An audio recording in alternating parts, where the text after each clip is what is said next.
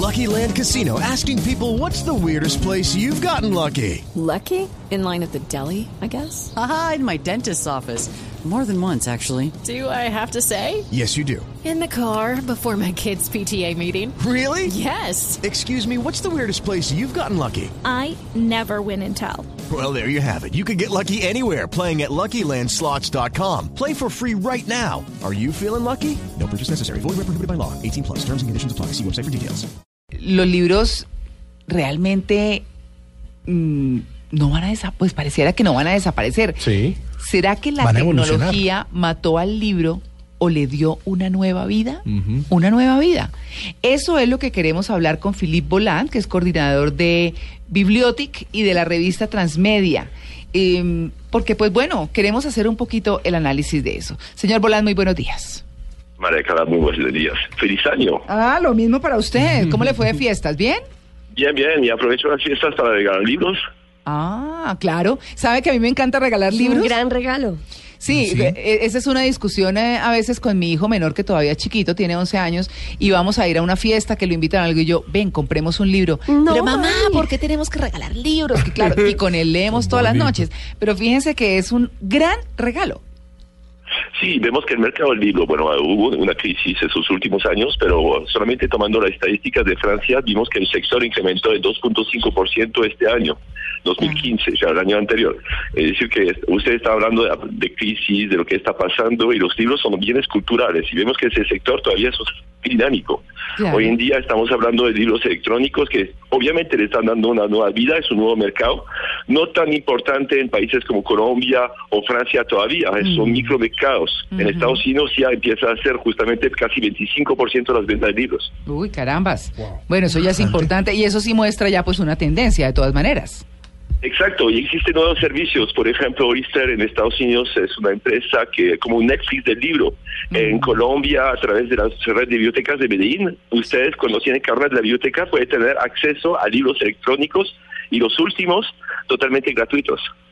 Entonces, hay- eh, Colombia, que no es un país lector, ustedes están quejándose de Colombia, lo que está pasando es un país donde justamente el- la, se come carne cada 15 días, pero se lee un libro casi, de, cada, cada Uno al semestre. año. Estamos casi dos al año. En este momento subió un poquito, estaba encima de 2.2, Ajá. pero el, el- el índice lector es, Colombia todavía no es un país lector.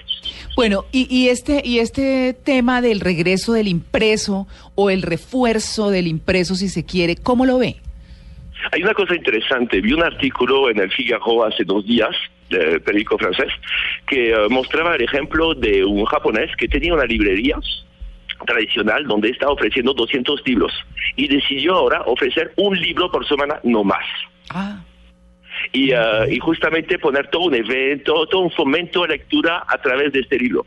En este momento vemos que eh, justamente grandes compañías como Amazon, que está ofreciendo todos los libros eh, papel, los libros virtuales, no, no tiene un servicio detrás. Entonces, esto, este tema de servicios, de lo, lo que puede ofrecer redes de bibliotecas para que la gente tenga un digital, una mediación frente a esos libros.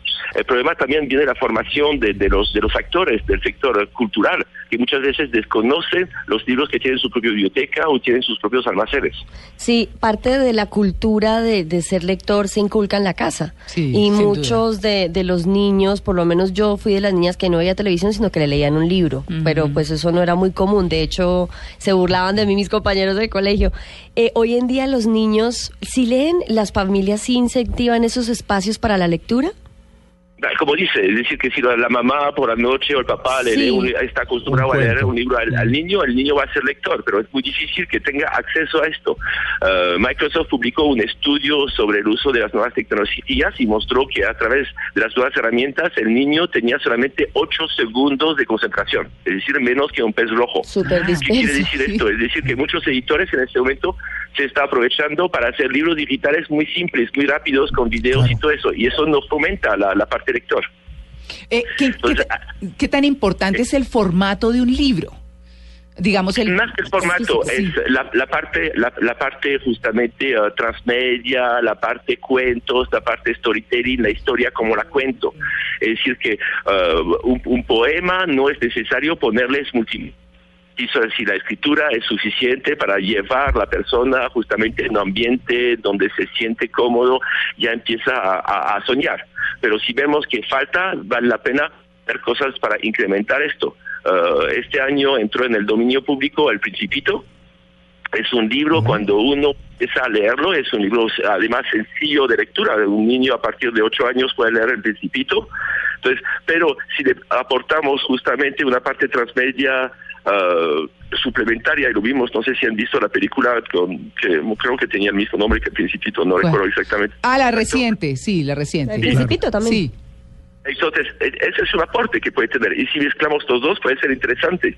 Entonces, y ahí mostramos que la, la ventaja es soñar, de ir a, a buscar otras cosas. Mm, Entonces, es. yo creo que este complemento, pero al complemento hay dos cosas al nivel del libro digital. Yo creo que lo- lo- los libros, los periódicos, si lo vemos, yo creo que aquí en Colombia el porcentaje de jóvenes suscriptos a un periódico como El Espectador es casi nulo, casi al nivel de cero. Los niños y los, Sí. los adolescentes ya no leen prensa escrita, lo, leen a través de las redes sociales, a través de Internet. Pero porque sabe- justamente está la parte aumentada. Pero- es decir, hiper- sí, No, no, no, perdóneme, siga, siga, qué pena. Hipertextos, enlaces para poder completar esta información. Entonces creo que la parte digital sirve para completar. Eh, eh, sabe que conversar con usted está buenísimo. Eh, yo, eh, y a, a propósito de eso que usted está diciendo, yo no sé si todavía exista, pero en una época la revista Semana sacaba una publicación especial para niños. Creo que era una vez Semana al mes. Junior. Exacto. Semana Junior. Semana Sí, sí, Junior. Yo participé. Sí, sí, Claro. yo participé. Ah, Participé en el proyecto. Sí, sí, yo, hay, hay una foto de mis hijas ahí interesante. Sí, sí, Semana Junior que era muy bueno, justamente. Claro, y Desapareció. desapareció. Y fíjese, y así muchos padres que pues tenemos ese hábito y que queríamos que nuestros hijos, o hemos querido siempre que nuestros hijos tengan el hábito de la lectura, pues lo lleva, lo, lo- les entregamos, mira, aquí está esto para ti, como un regalo, y qué chévere. Porque así, por lo menos en mi caso Sí. particular, eduqué a mi hijo mayor y lo estoy haciendo con el menor. Tienen que leer, no, no pueden pasar, tragar entero y tener sus propios criterios. Exacto. Pero Claro que sí. Pero para mí no hay una competencia real entre los dos medios. Yo voy a traer mi caso personal. Eh, yo tengo tres hijas, dos adolescentes, Sí. y yo personalmente prefiero leer de manera digital. ¿Ah, Bueno, sí? además, como ya, ya estoy entrando en la época adulto mayor, entonces me resulta más simple justamente poder modificar el texto, poder ampliarlo, y mis hijas prefieren leer papel. Cla- ah, pero Vale. vea, porque a mí me pasa exactamente como a sus hijas. Yo, yo pues estoy también entrando en esa edad y la verdad La es la que presbicia. no y la verdad es que para mí es mucho más rico rayar el libro o leer el papel nuevo, eh, con, leerme la historia o lo que esté leyendo y es eh, mucho más chévere. Eh, y digamos que mi- pues, mis hijos le hacen a las dos cosas, ¿no? Ian. Pero Mire, hacer eh, publicidad a precisamente- unas tablets, hay unas tablets grandes, ahora más Sí. de, de- de 13 pulgadas, Sí. que permite justamente tomar notas, abrir dos pantallas para poder apuntar al lado. Entonces también es un interesante, es decir, que Mm. el formato está cambiando, es decir, leer, leer en, una- en un smartphone es complicado. Además hay un problema sí, también, sí, claro. que vamos a ver. Yo creo que en este momento también hay un freno fuerte al nivel de, eh, de libros digitales en Francia y en Colombia, porque en el caso de Francia es muy difícil poder leer en el metro. Porque lo que está pasando va a pasar lo mismo en el que en el Transmilenio. Si saco mi tablet o me saco mi smartphone, se me se lo roban. roban, Claro. claro. Sí, claro. Eh, Philip, precisamente eh, hablábamos anteriormente que no hay una penetración muy grande de los libros digitales, es decir, todavía se prefiere mucho el impreso. Sin embargo, dentro de algunas de las medidas que se han venido anunciando en estos días, a propósito que hablábamos de impuestos y más impuestos, está Impuestos sobre tablets, sí, aquí. ¿En Sí. qué medida, en qué medida afectaría eh, este tipo de gravamen a los libros eh, para la lectura? Digamos, ¿se desmejoraría los indicadores?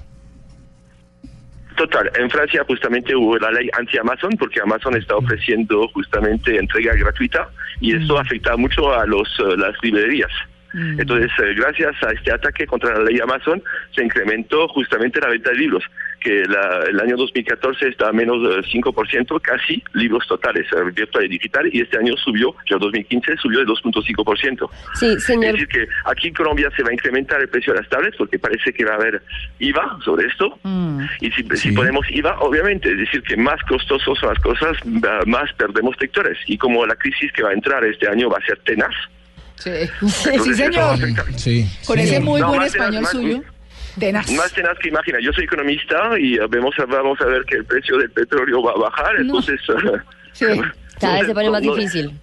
Sí. Colombia es un país que apuntó a exportar commodities. Hace unos años, 80% de las exportaciones de Colombia era commodities. Este año, eh, esos últimos años es 90%. Es decir, que estamos peor que en, pa- que países africanos. No, Sí. sin duda. Sí, sin duda. señor, señor Volant, eh, usted me, mencionaba hace un ratito cuando hablábamos de los niños que ellos tienen un déficit de atención, que solo tienen ocho segundos de, de atención y me llama también la atención porque me preocupa porque estos niños, si están tan acostumbrados a todo lo digital, de adultos no van a querer eh, enfrentarse a un papel porque todo para ellos es digital. Ahí no sería peor, entonces la muerte del libro. Peor, peor a un artículo, es decir, que lo que hay que fomentar es la concentración de esos niños. Si continuamos y pensamos, bueno, tiene poca co- concentración, entonces vamos a poner unas cosas multimedial que pasan, eh, como zapean de, de- de un programa a otro, eso es un peligro.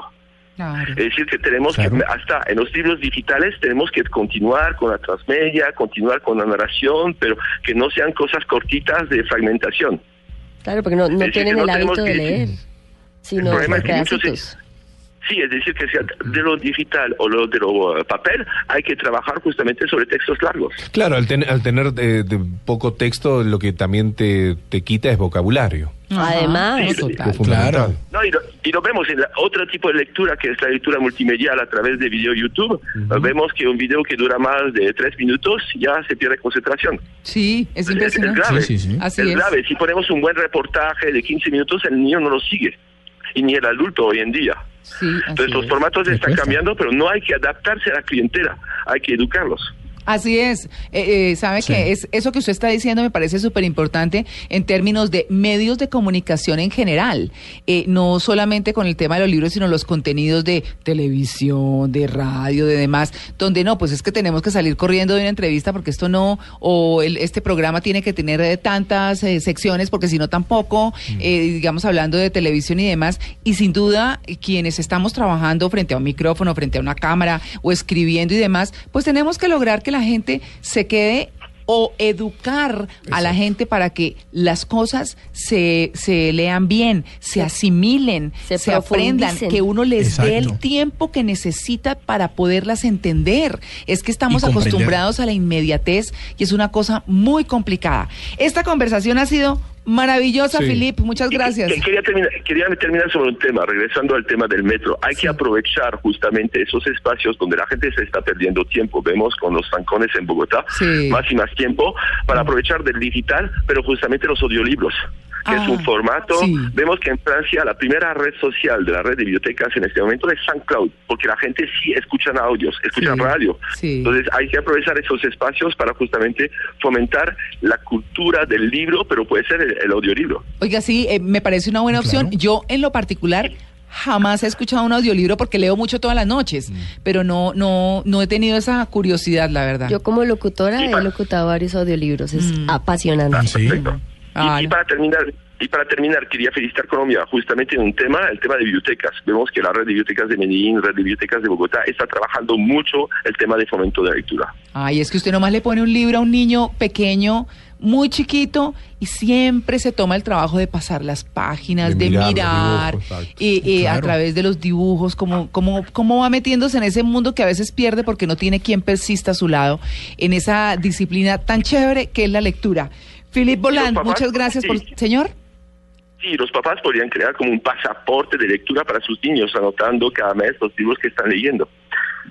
Sí, sí, así es. Philip, muchas gracias por su atención con En Blue Jeans de Blue Radio. Y los espero en Cali en el próximo Biblioteca. Ah, claro que sí. Muchas gracias. Muchas gracias. Hasta luego.